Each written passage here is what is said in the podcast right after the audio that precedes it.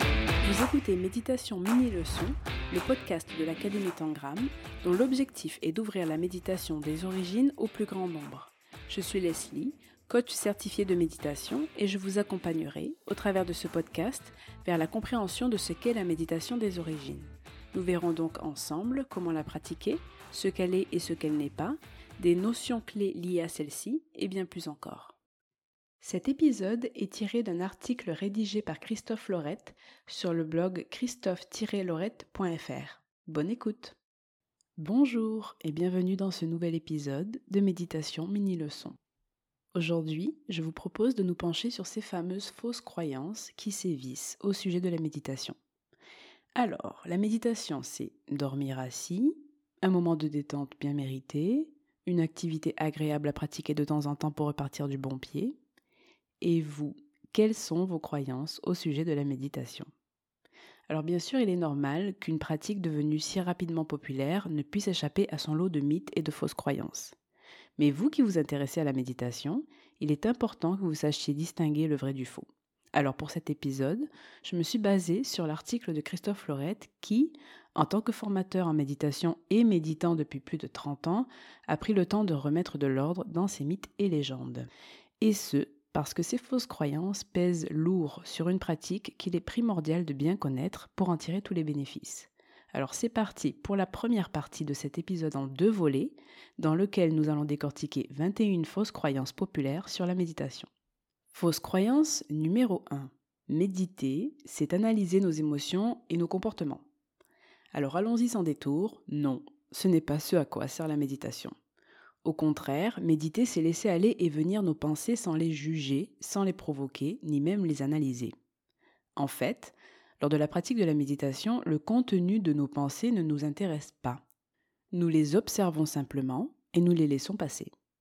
Ne rien éviter et ne rien chercher, tel qu'on l'a vu dans plusieurs épisodes précédents, c'est l'esprit de la véritable méditation. Si vous avez déjà parcouru les articles sur le blog de Christophe Lorette, vous êtes certainement tombé sur l'idée que la méditation des origines est une psychanalyse du silence. Ce qu'il faut comprendre ici, c'est que le simple fait de s'asseoir en posture et en silence est un travail en soi qui nous met face à nos schémas de pensée récurrents et autres émotions parfois difficiles. Mais en méditation, à aucun moment nous ne provoquons quelque état que ce soit, et nous ne cherchons pas non plus à comprendre ce qui nous traverse.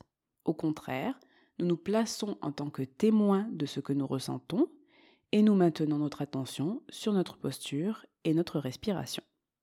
Fausse croyance numéro 2. Méditer tous les jours, c'est difficile. Nous l'avons vu dans l'épisode 8 sur les conseils à suivre pour méditer tous les jours. Méditer tous les jours n'est en réalité pas compliqué. Comme pour tout ce que vous entreprenez, il suffit de faire preuve de persévérance. Mais entre nous, que pouvons-nous réellement réussir sans persévérance et sans volonté? Comme pour chaque discipline, il n'y a pas de secret. Implanter une nouvelle routine demande des efforts et de la persévérance. Pratiquer la méditation de manière assidue est d'abord et avant tout une question de volonté, car la pratique même est accessible à tous. Cependant, lorsqu'on se lance dans une nouvelle pratique, il est normal de passer par plusieurs phases. Voici les trois phases que la plupart des apprenants traversent. La première phase, c'est celle de l'enthousiasme. Au moment où son ego comprend la nécessité d'une nouvelle pratique, l'apprenant entre dans la phase enthousiaste. Il est prêt à aménager sa routine pour introduire une nouvelle habitude dans son quotidien. Ensuite, il passe à la seconde phase, qui est la baisse d'intérêt. Cette phase apparaît au moment où la phase enthousiaste s'essouffle. L'apprenant comprend que la pratique peut lui être bénéfique, mais pour être honnête, il préférerait dormir plus longtemps le matin que de s'asseoir pour méditer. Il ne constate pas de résultats flagrants et immédiats et a simplement envie de retourner à ses habitudes. Cette phase est naturelle et connaître son existence vous aidera à la dépasser et c'est à ce moment-là que vous devrez redoubler de ténacité pour tenir le cap. Et enfin vient la troisième phase qui est celle du basculement.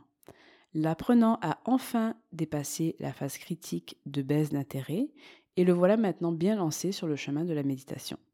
À partir de là, s'asseoir pour méditer chaque jour est un plaisir, mais surtout une nécessité. Tout comme sa douche ou son petit déjeuner du matin, la méditation fait désormais partie d'un équilibre et d'un bon départ pour chaque journée. Il ressent ses effets de manière de plus en plus évidente et ne pourrait plus s'en passer. Passons maintenant à la troisième fausse croyance. Méditer, c'est s'installer dans un silence total. Si certains vous suggèrent de méditer dans un environnement sonore paisible en vous coupant du monde, en posant un casque sur vos oreilles par exemple, sachez qu'ils se trompent. Le calme absolu n'est pas nécessaire, surtout s'il est créé artificiellement. Il est important de vivre votre environnement sonore quel qu'il soit et tel qu'il est vraiment, et donc d'accepter la réalité telle qu'elle est.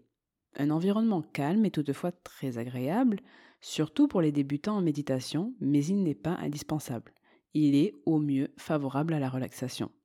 Ce qu'il faut comprendre, c'est que pour la méditation, il n'existe pas d'environnement idéal. La méditation se fait ici et maintenant, quelles que soient les conditions dans lesquelles elle est pratiquée. Fausse croyance numéro 4. Pour méditer, il est préférable de s'installer dans un endroit agréable, douillet et qui sent bon. Alors évidemment, ce cliché est volontairement exagéré ici, mais vous comprenez l'idée. Aujourd'hui, tout le monde semble chercher à se déconnecter de son quotidien stressant et oppressant. Les activités de détente doivent donc se dérouler dans un cadre parfaitement feutré. Bougies parfumées, lumière tamisée, température idéale. C'est d'ailleurs ce que suggèrent bien des applications et des blogs portant sur la méditation. En réalité, ces blogs et applications proposent des exercices de relaxation, mais certainement pas de méditation. Pratiquer la méditation dans un endroit qui nous est agréable, destiné à notre rituel quotidien, est effectivement une bonne idée. Cependant, il est important de comprendre que méditer, c'est se confronter à ce qui est dans l'instant présent. Alors, si avoir accès à un espace dédié à la méditation vous est impossible, ou si vous vous déplacez fréquemment, cette réalité ne doit en aucun cas être un frein à votre pratique. Vous asseoir en posture et respirer en ramenant votre attention dans l'ici et maintenant est d'abord et avant tout un exercice d'acceptation de tout ce dont est fait l'ici et maintenant. De cette façon, vous apprendrez à accepter que le chien du voisin aboie sans cesse, par exemple, ou que les enfants soient en train de se disputer alors que vous êtes en train de méditer. Vous êtes simplement assis ou assise dans le moment présent et vous accueillez tout ce dont il est fait. Fausse croyance numéro 5, méditer, c'est se replier sur soi et c'est se couper du monde. Il est vrai qu'en pleine pratique, le méditant semble totalement tourné vers lui-même. Alors pourquoi dit-on que la pratique de la méditation ouvre autant à la connaissance de soi qu'à l'empathie pour les autres, à l'écoute véritable et à la compassion? Sans méditation, l'esprit humain est en proie à un chaos constant. Dans ce chaos se mêlent toutes les idées, les envies, les peurs et les croyances de l'ego. Alors sans même nous en rendre compte, nous passons le plus clair de notre temps à alimenter notre propre monologue et nous restons ainsi principalement tournés vers nous-mêmes. La pratique de la méditation permet de prendre du recul sur ce monologue interne. Pour prendre une image, par exemple, lorsque nous méditons, c'est un peu comme si nous faisions entrer de l'air entre nos pensées afin d'y voir plus clair dans notre activité mentale. Peu à peu, nous nous détachons du jeu pour ouvrir notre conscience à la vie dans son ensemble. Nous prenons alors conscience que nous faisons partie d'un tout. C'est comme ça que peu à peu, nous changeons de perspective. Nous passons d'un jeu centré sur lui-même à un jeu connecté aux autres. En faisant le calme en nous, nous levons enfin la tête pour prendre conscience de ce qui se passe autour de nous avec bienveillance et objectivité. Méditer permet donc de mieux se connecter au monde extérieur et aux autres. Ainsi, nous cultivons l'altruisme, nous pouvons être plus présents dans notre relation aux autres et travailler à l'intégration d'un ego moins dictateur et moins envahissant.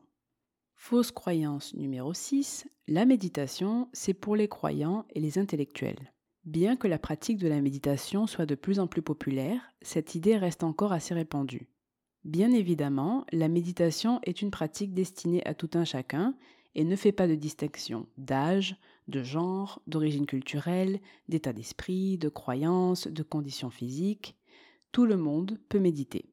Aucune compétence intellectuelle particulière n'est requise pour pratiquer. Il s'agit plutôt de ressenti que de raisonnement. La méditation des origines, celle que nous vous suggérons de pratiquer, est laïque et ne demande aucun prérequis. Chacun d'entre nous devrait prendre le temps de s'asseoir chaque jour pour s'ancrer dans le moment présent. Par la pratique de la méditation, nous pouvons prendre un recul objectif et serein sur ce que nous sommes et sur notre environnement. Fausse croyance numéro 7. Méditer, c'est faire le vide. Voilà la fameuse fausse croyance selon laquelle la méditation est un voyage au pays des pensées positives, un repos éveillé permettant de faire le vide pour mieux affronter les aléas de la vie. En réalité, méditer, c'est accueillir ce qu'il se passe en soi dans le calme. C'est s'asseoir avec son activité mentale et accepter tout ce dont elle est faite. C'est porter son attention sur sa posture et sa respiration pour s'ancrer dans le moment présent. En faisant cet exercice jour après jour, vous sentirez peu à peu un détachement de ce qui vous semblait auparavant dramatique ou préoccupant. Vous pourrez alors poser un regard objectif sur vos problèmes et vos tracas et vous servir de votre intuition pour y faire face avec créativité et efficacité. Écoutez une relaxation guidée, par exemple, pour calmer votre esprit et vous détacher un instant des tracas du quotidien, ne vous offrira qu'un repos superficiel et de courte durée. Et bien qu'un tel repos de l'esprit puisse être agréable et bénéfique sur le moment, il n'est en aucun cas comparable aux effets que la méditation aura sur votre approche de la vie à long terme. Aujourd'hui, tout le monde cherche à faire le vide, mais c'est en fait impossible à réaliser. Il est donc impossible d'avancer que c'est ce à quoi sert la méditation. Fausse croyance numéro 8. La méditation se pratique uniquement dans des monastères. La méditation s'intègre dans votre vie quotidienne, où que vous vous trouviez. Vous n'avez pas besoin de vous convertir au bouddhisme pour pratiquer. Certains ont le besoin d'épouser la robe des moines bouddhistes et d'autres non. Méditer, c'est la liberté. Fausse croyance numéro 9. La méditation, c'est de la relaxation. C'est fait pour se détendre. Cette croyance est l'une des plus tenaces et pour cause. Dans ce monde hyper rapide où le stress devient un mode de fonctionnement normal, nous cherchons tous à nous détendre. La méditation est donc perçue comme la pratique idéale pour y parvenir. Puisque nous sommes constamment bombardés d'informations de toutes sortes, s'asseoir en silence devrait être la voie royale pour se relaxer, n'est-ce pas? Mais voilà la vérité sans artifice. La méditation est l'acte de s'asseoir avec ce qu'il se passe en vous et autour de vous, ici et maintenant. De plus, la pratique de la méditation est sans but, de quelque nature que ce soit. Il va donc de soi que non, l'objectif de la méditation n'est pas de se détendre. Que vous soyez malade, en pleine forme, contrarié ou au comble de la joie, l'exercice demeurera le même. Vous vous assiérez avec votre perception de votre réalité à ce moment-là. Par le fait même, vous apprendrez pas à pas l'acceptation. Vous comprenez donc qu'il s'agit bien plus d'un travail en profondeur que d'un moment de détente. Par contre, ne vous méprenez pas, les effets de la méditation véritable vous mèneront au lâcher-prise, qui est une notion essentielle à la vraie détente de l'esprit. Fausse croyance numéro 10, méditer, c'est compliqué. Pratiquer la méditation est un exercice simple, mais qui exige de nous remettre en question. Voilà pourquoi beaucoup pensent que méditer est compliqué. La méditation est simple puisque c'est la condition normale d'un individu. Il vous suffit simplement de vous asseoir, de pratiquer la posture et la respiration juste et d'observer vos pensées sans les suivre. Mais si s'asseoir et méditer est un exercice que beaucoup trouvent difficile, c'est tout simplement parce que nous n'y sommes pas habitués. Nous sommes accoutumés à laisser notre esprit vagabonder sans y prêter attention, ou justement en y prêtant trop attention. En s'exerçant à une démarche inverse, être attentif ou attentive à nos pensées sans nous laisser entraîner par elles, nous bousculons nos habitudes. C'est là que réside la principale difficulté de la pratique de la méditation. Elle nous oblige à remettre en question notre façon habituelle d'être et de penser. La méditation est faite de paradoxes. Pour atteindre notre état le plus simple, le plus dénué d'artifice, nous devons emprunter un chemin qui représente souvent un défi. Mais la question principale que vous devez vous poser est la suivante.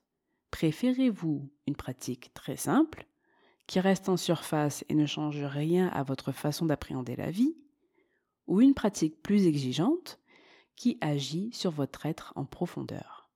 De notre côté, ce que nous vous suggérons, c'est d'apprendre à méditer avec un ou une professeur qui vous accompagnera tout au long du processus d'apprentissage. Car si méditer est simple, il est important de pratiquer dans les règles de l'art afin d'en tirer tous les bénéfices et de vivre une réelle transformation intérieure. Voilà pour aujourd'hui. Je vous retrouve la semaine prochaine pour continuer notre liste des 21 fausses croyances sur la méditation à oublier dès à présent. Merci beaucoup d'être resté avec nous jusqu'au bout. Je vous invite maintenant à vous abonner au podcast sur iTunes, Spotify ou la plateforme de votre choix, de nous donner 5 belles étoiles si vous avez apprécié votre écoute, car c'est ce qui va permettre au podcast de gagner en notoriété et d'être recommandé à des personnes que la pratique de la méditation pourrait vraiment aider, voire transformer leur vie.